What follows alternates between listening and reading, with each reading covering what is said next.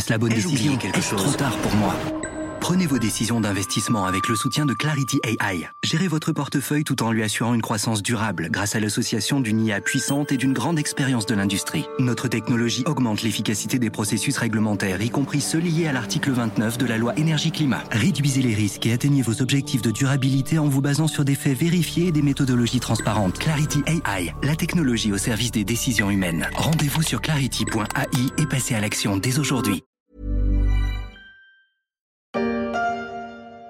Vision terrible en entrant dans Barmouth. Cette ambulance vient d'être touchée par une roquette. Un corps que personne n'a le temps de récupérer gît sur la chaussée. Document à la fois poignant et effrayant diffusé dans le 20h de TF1 le 24 février 2023, un an après le début de l'invasion de l'Ukraine par la Russie.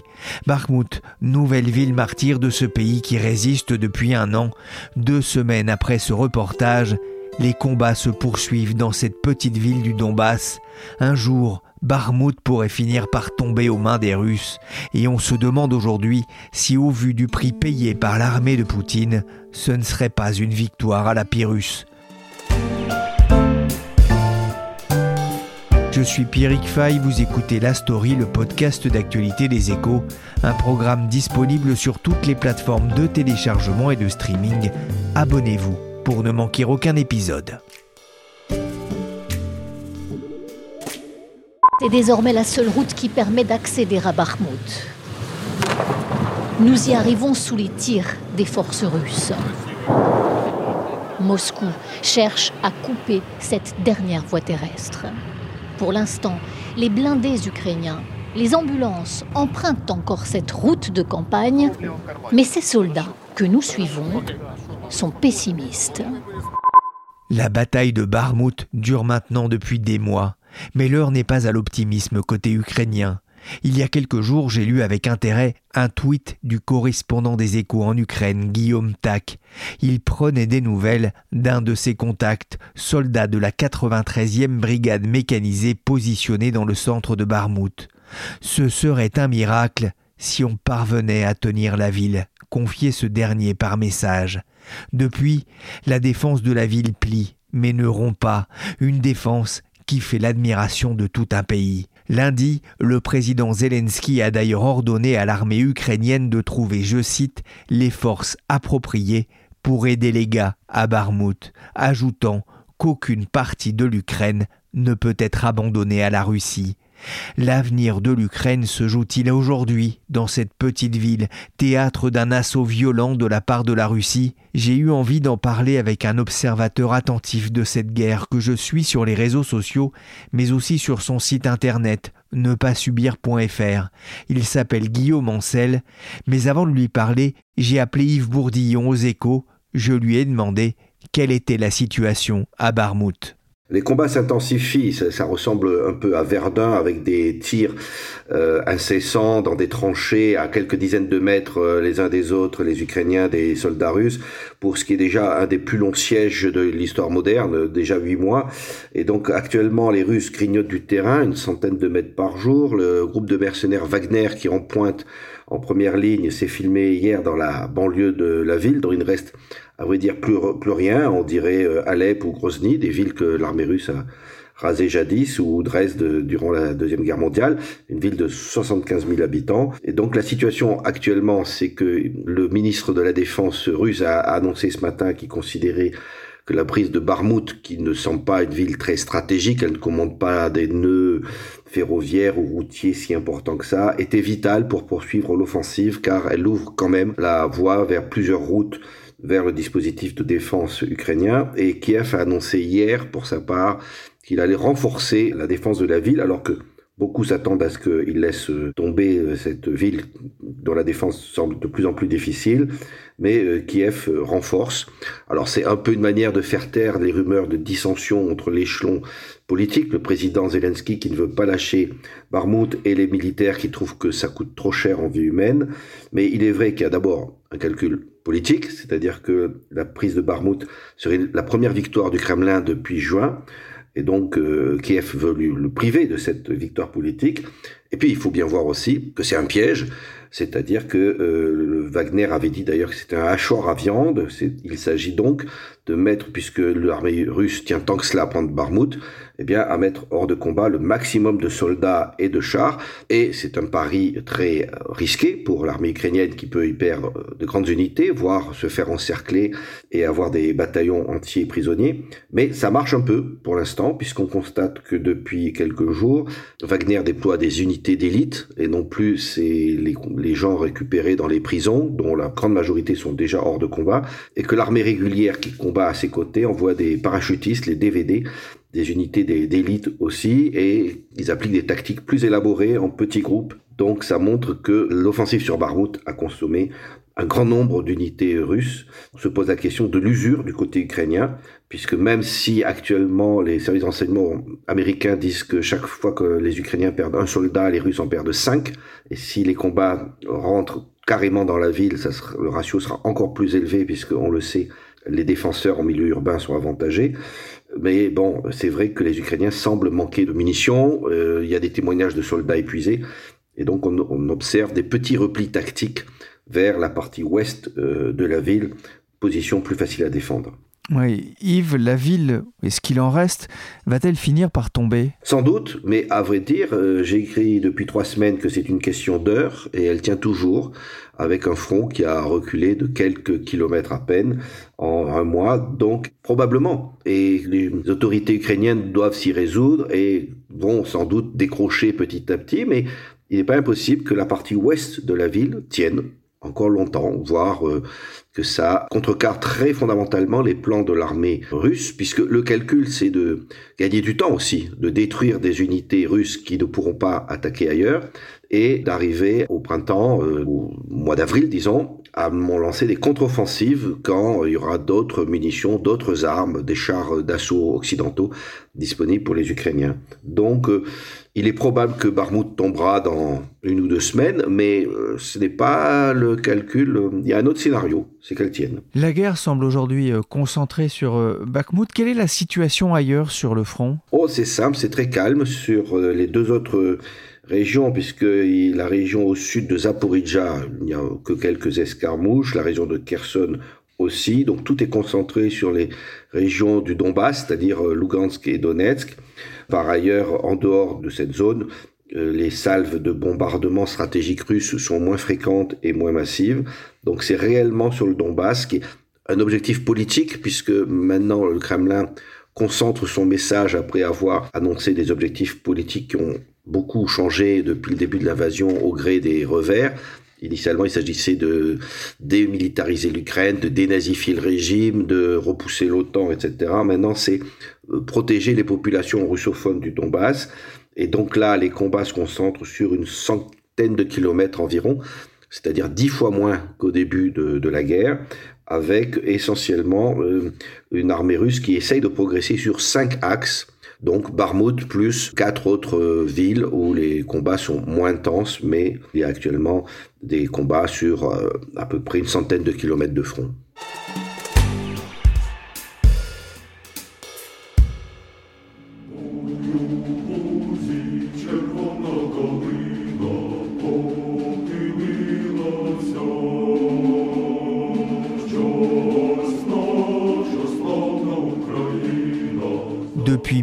2022, la ville de Barmouth est sous le feu de la Russie.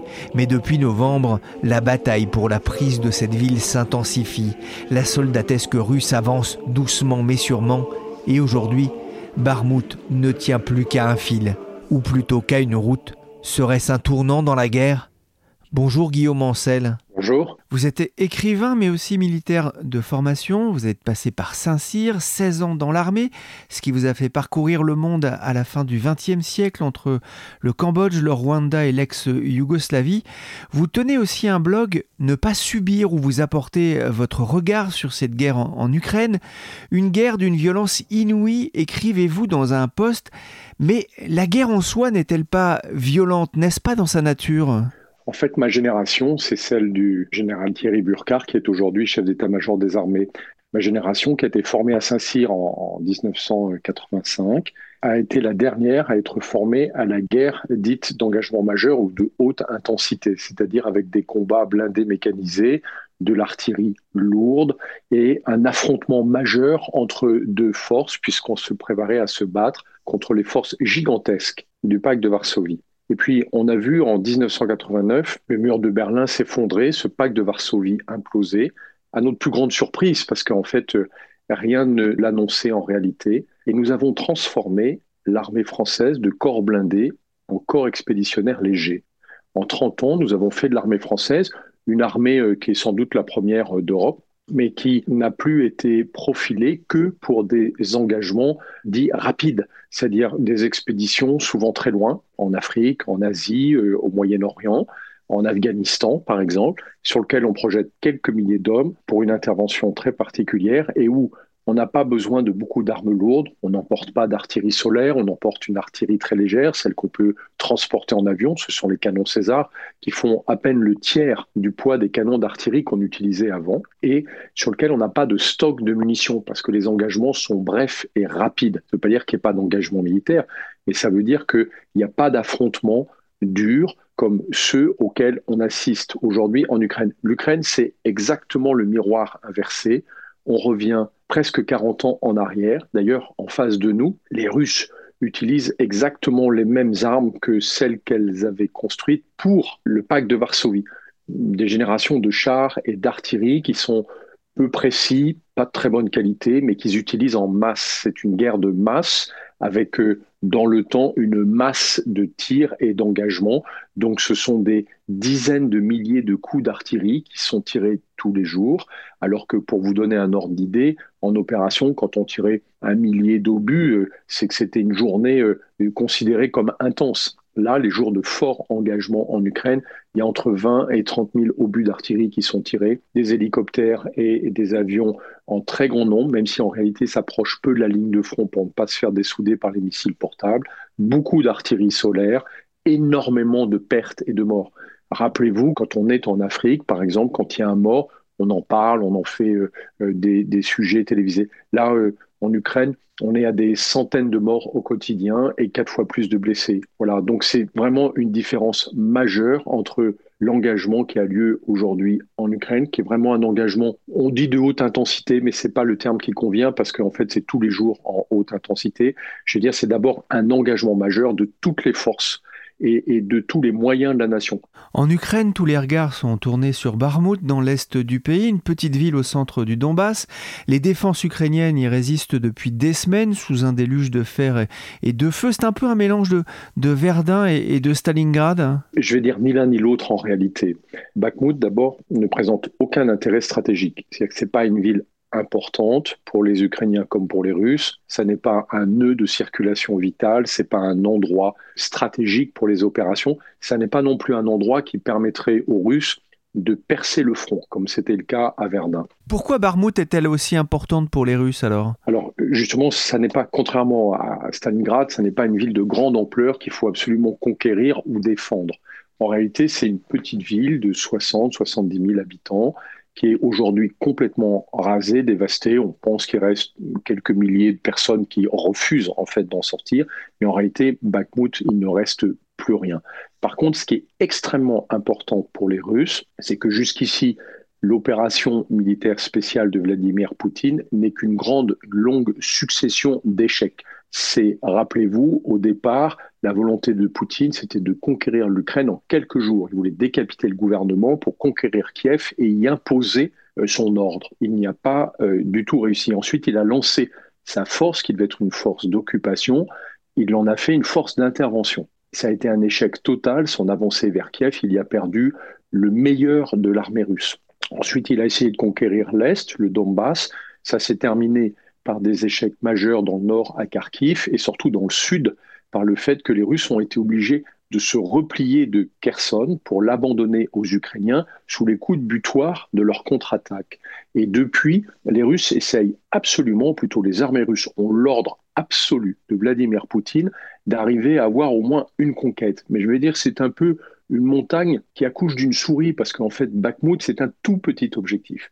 Ils y ont concentré l'essentiel de leurs moyens, Ça, c'est un des éléments importants dans l'art de la guerre, c'est la concentration des moyens. Donc, ils ont concentré des moyens considérables.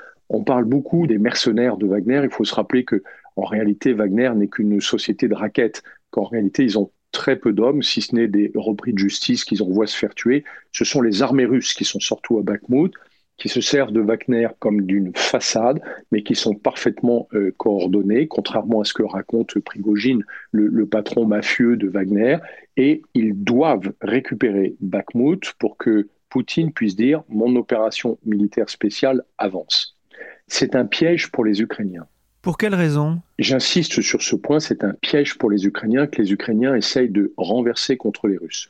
Parce que Actuellement, depuis euh, le mois de janvier, les Ukrainiens reçoivent du matériel blindé que leur livrent les 50 pays alliés qui les aident, dont des chars Léopard 2, dont des AMX-10 RC que la France a déjà livrés, dont des missiles de 150 euh, km de portée, les GLSDB. Donc c'est du matériel extrêmement important qui va leur permettre de constituer un fer de lance blindé pour pouvoir attaquer les envahisseurs russes qui sont dans l'est de leur pays. Or, cette force est en constitution. Donc, à cause de Bakhmut, les Ukrainiens pourraient être tentés d'utiliser une partie de cette force qui est vraiment en construction, il lui faut plusieurs semaines pour s'achever, pour aller défendre Bakhmut. C'est ça que les Russes attendent, parce que si vous regardez bien le dispositif qu'ils ont établi autour de Bakhmut, ça ressemble aux mâchoires d'une gueule, ça ressemble à un entonnoir. Le but, c'est que les Ukrainiens euh, rentrent le plus de force possible pour que les Russes puissent les détruire, alors qu'ils ont concentré sur Bakhmut énormément de moyens d'artillerie, d'appui aérien, des hélicoptères et des avions de combat, et ainsi, que de fantassins qui sont équipés eux aussi de missiles portables. Donc tout ce qui est blindé et qui viendrait dans cette zone serait irrémédiablement détruit. Et c'est bien là-dessus que les Russes comptaient. C'était en faire une guerre très visible. Vous avez vu que dans une guerre, l'arme de la communication est très importante. Et là, toutes les déclarations autour de Bakhmut sont sans rapport avec l'importance de Bakhmut d'un point de vue militaire. Les Russes essayent de monter cette affaire à son paroxysme en montrant que c'est la bataille des batailles, alors qu'encore une fois, pour moi, ça n'est qu'une bataille assez mineure en réalité dans l'importance de la guerre contre l'Ukraine. Et pour les Ukrainiens, c'est un choix extrêmement crucial qu'ils ont à faire. Les Alliés leur conseille depuis le début de ne surtout pas engager de forces importantes et encore moins les forces dont ils auront besoin pour mener une contre-attaque. La contre-attaque ne doit pas avoir lieu à Bakhmut, là, le seul endroit où les Russes les attendent avec un dispositif de guerre très important. Il faut absolument que les contre-offensives aient lieu dans des endroits où les Russes ne les attendront pas, plus au nord ou plus au sud de Bakhmut, à des dizaines, voire des centaines de kilomètres, le front fait en effet 1200 km. Et donc le fait que les Russes aient concentré beaucoup de forces à Bakhmut, ça constitue ce qu'on appelle en termes militaires un chaudron, c'est-à-dire qu'il ne faut pas y aller, sauf pour obliger les Russes à rester sur ce chaudron. C'est ce que font actuellement les Ukrainiens, même quand ils annoncent qu'ils veulent défendre à tout prix Bakhmut. En réalité, ils vont la défendre à minima. Les Russes sont tellement nombreux. On dirait des fourmis qui avancent et nous poussent. C'est difficile de garder nos soldats vivants et de tenir psychologiquement. Ce témoignage d'un combattant à Barmouth dans ce reportage de France 24, c'était déjà il y a trois semaines, mais la ville tient pour l'instant. Les Ukrainiens ne doivent pas tomber dans ce piège, dites-vous, mais le président ukrainien vient de demander à son état-major d'envoyer des renforts, des forces appropriées pour aider ceux qui se battent dans la ville. Mais si je vous suis bien, ce serait aussi une façon de forcer les Russes à, maintenir d'importants moyens sur ce champ de bataille Oui, absolument. On ne verra, à mon avis, autour de Bakhmut, aucun des armements modernes dont disposent les Ukrainiens, c'est-à-dire les lance-roquettes multiples Mars, les canons César français qui sont remarquablement précis, ou les chars Léopard 2 ou MX-10 RC qui sont en train d'être livrés. Pourquoi? Parce que ils sont attendus par les Russes à Bakhmut. Donc le fait que le président Zelensky annonce qu'il a donné l'ordre à l'armée. D'abord, Zelensky coûte toujours son armée, contrairement à Poutine. Donc, euh, ce sont les militaires qui ont établi un plan et Zelensky l'a accepté. Pour moi, ils vont afficher qu'ils vont engouffrer des forces pour défendre Bakhmut. Ça, c'est pour ne pas choquer l'opinion publique ukrainienne qui dirait mais pourquoi on recule à, à Bakhmut? Mais en réalité, ils vont progressivement se retirer vers l'ouest, très très progressivement, de manière très organisée, c'est ce qu'on observe jusqu'ici, et donc ils infligent un maximum de pertes aux Russes en perdant assez peu de terrain. Mais l'objectif pour les Ukrainiens n'est pas de remporter la bataille de Bakhmut, l'objectif pour les Ukrainiens, c'est de défaire les armées russes sur l'ensemble du territoire ukrainien. Et donc c'est pas à Bakhmut pour moi qu'ils engageront leurs forces principales. Vous parliez hein, justement de, de, l'opinion, là aussi, de, l'Ukrainien. La rue Bakhmut, c'est devenu un, un, symbole de cette résistance ukrainienne, au même titre que les soldats retranchés dans l'usine d'Azovstal de, de Mariupol au début de la guerre? C'est un très bon parallèle. Azovstal, en réalité, euh, n'avait aucune chance d'être sauvé. Et d'ailleurs, les Ukrainiens, les armées ukrainiennes, les forces ukrainiennes n'ont pas engagé de forces particulières pour essayer de les dégager parce que c'était indéfendable. Les Russes espéraient que les Ukrainiens feraient l'erreur d'engager une partie de leurs forces pour faire une percée euh, vers euh, Mariupol quand euh, l'usine d'Azovstal était devenue le dernier bastion de la résistance. En fait, Bakhmut est devenu une bataille importante à cause de l'impact médiatique qu'en ont fait les Russes ce sont les Russes. Regardez toutes les ridicules déclarations de Prigogine, encore une fois le chef mafieux de Wagner, qui vient essayer de provoquer les Ukrainiens en leur disant mais alors pourquoi vous venez pas vous battre? On est prêt, etc., etc. Bien sûr, c'est de la provoque. Ils l'attendent sur un ring qu'ils ont préparé. Et donc les Ukrainiens n'ont aucun intérêt à y aller, mais en même temps, ils ne peuvent pas afficher que si les Russes mettent une pression maximale à un endroit, ils sont obligés de reculer. Donc ils vont jouer dans cet entre-deux, entre afficher une farouche détermination de se défendre, mais n'y consacrer en réalité que le moins de moyens possible. Guillaume Ancel, les Ukrainiens ont-ils vraiment la capacité à lancer une contre-offensive contre la Russie, euh, comme ils l'avaient fait en septembre, hein, compte tenu notamment des forces en présence et, du net renforcement euh, des troupes russes dans la région? Oui, ils en ont les moyens. En tout cas, ils sont en train de constituer ces moyens. Alors attention, c'est pas pour euh, arriver à défaire la Russie, c'est pour arriver à défaire les armées russes en Ukraine, parce que les Alliés leur ont fixé deux limites importantes. D'abord, il n'y aura aucun soldat allié qui viendra se battre sur le sol ukrainien. Et la deuxième limite, c'est que on a demandé aux Ukrainiens de ne pas se battre au-delà de la frontière de l'Ukraine. C'est-à-dire que nous souhaitons une défaite de l'armée russe en Ukraine. Mais il n'est pas question d'aller déstabiliser, d'aller attaquer la Russie. Pourquoi? Parce que là, il pourrait y avoir une guerre, un élan patriotique de la Russie qui viendrait défendre son territoire. Donc là, ce sont les Ukrainiens qui veulent reconquérir leur pays et c'est en cela que tous les alliés les soutiennent. On leur livre des matériels modernes et puissants, pas en très grand nombre, mais suffisamment pour constituer une à deux forces de contre-attaque qui seront bien coordonnées parce que les Ukrainiens disposent de deux atouts supplémentaires dont ne disposent plus les armées russes. D'une part, c'est le renseignement qui est parfait chez les Ukrainiens alors que les Russes sont quasiment aveugles. Et d'autre part, ce sont des cadres expérimentés. Les Ukrainiens disposent de cadres qui ont été très bien formés, qui sont très aguerris, là où les Russes, malheureusement pour eux, ont fait tuer l'essentiel de leurs meilleurs cadres au début de l'opération, qui était très mal menée, et disposent aujourd'hui de nombreux soldats jeunes mobilisés, mais qui n'ont aucune expérience. Un cadre, ça ne se forme pas en quelques semaines ou en quelques mois. Il faut plusieurs années pour qu'ils arrivent à un niveau de compétences suffisant pour faire la guerre. Un dernier mot, qu'est-ce qui pourrait faire euh, plier Poutine, le faire euh, renoncer à cette guerre lancée il y a un an? Alors, vous allez voir que Poutine va beaucoup euh, capitaliser sur la bataille de Bakhmut. Et d'ailleurs, c'est pour ça que les Ukrainiens vont la faire durer. Mais on va l'entendre expliquer que ça y est, tous les objectifs sont remplis ou en passe de l'être.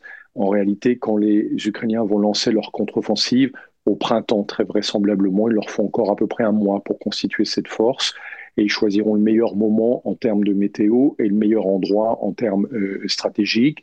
Euh, les armées russes vont partir en débâcle comme un phénomène de glace justement au printemps.